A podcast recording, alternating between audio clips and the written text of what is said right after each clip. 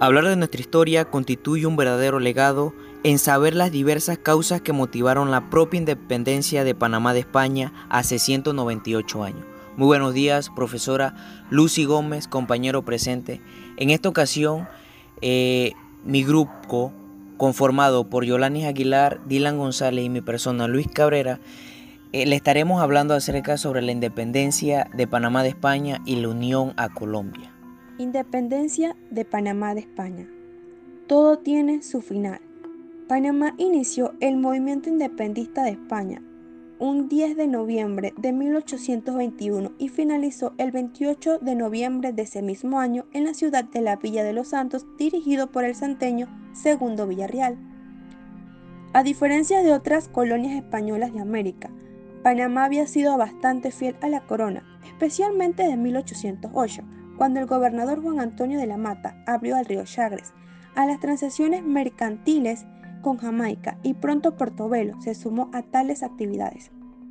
Para el año de 1814, con la intensificación de las batallas por la independencia de las naciones suramericanas, la corona española ordenó la cancelación del libre comercio con el resto del continente.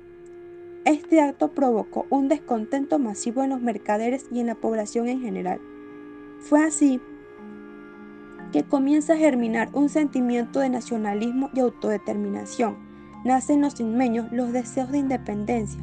Aunado a esto, la población no soportaba más la carga de tributos de guerra, el reclutamiento forzoso para la guerra, las persecuciones políticas y la paralización de las operaciones mercantiles, particularmente por el cierre del puerto en el río Chagres. El movimiento de la Villa de los Santos, el 10 de noviembre de 1821, representó el movimiento independista de Panamá.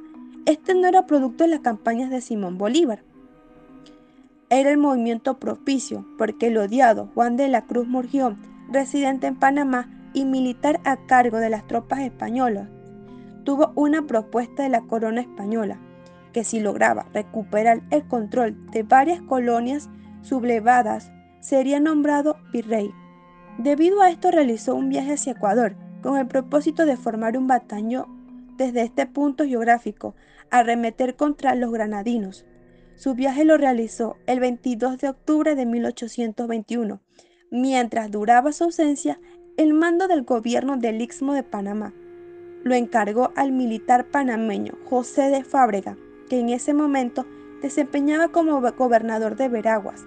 Este incidente fue decisivo en las pretensiones independistas de la Villa de los Santos. Aprovechando precisamente la ausencia de la gran cantidad de soldados del ejército español, ese 10 de noviembre de 1821 se proclama la independencia de la Villa de los Santos, declarándola libre y soberana del imperio español. La noticia del grito de independencia de la Villa de los Santos se difundió por todo el territorio panameño y fue respaldada por los pueblos de Las Tablas, Macaracas, Las Minas, Parita, Ocú, Penonomé, Pocrí, Pedací, Natal de los Caballeros, San Francisco de Veraguas y Alange en la provincia. El coronel José de Fábrega le escribe al libertador Simón Bolívar una carta donde dice que la Villa de los Santos era la primera eh, ciudad de Panamá en proclamarse independiente de España al ver esto, las demás ciudades de Panamá eh, siguieron este glorioso ejemplo. Tras los acontecimientos del 10 de noviembre en la Villa de los Santos, la independencia de Panamá ya era un hecho. El 20 de noviembre, Fábrega citó una reunión en su propia casa a la cual asistieron las fuerzas políticas, civiles y eclesiásticas pertenecientes a la élite criolla panameña.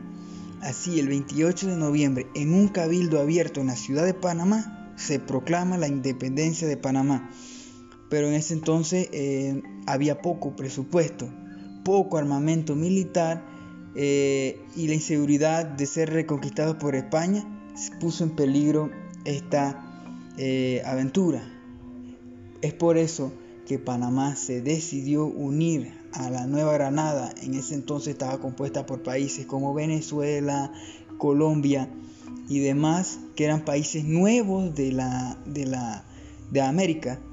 Y Panamá se unió a ellos y es ahí donde culmina esta era española bajo dominio español y comienza otra nueva época que es la de la unión a Colombia, la cual también terminó por el mismo camino que España.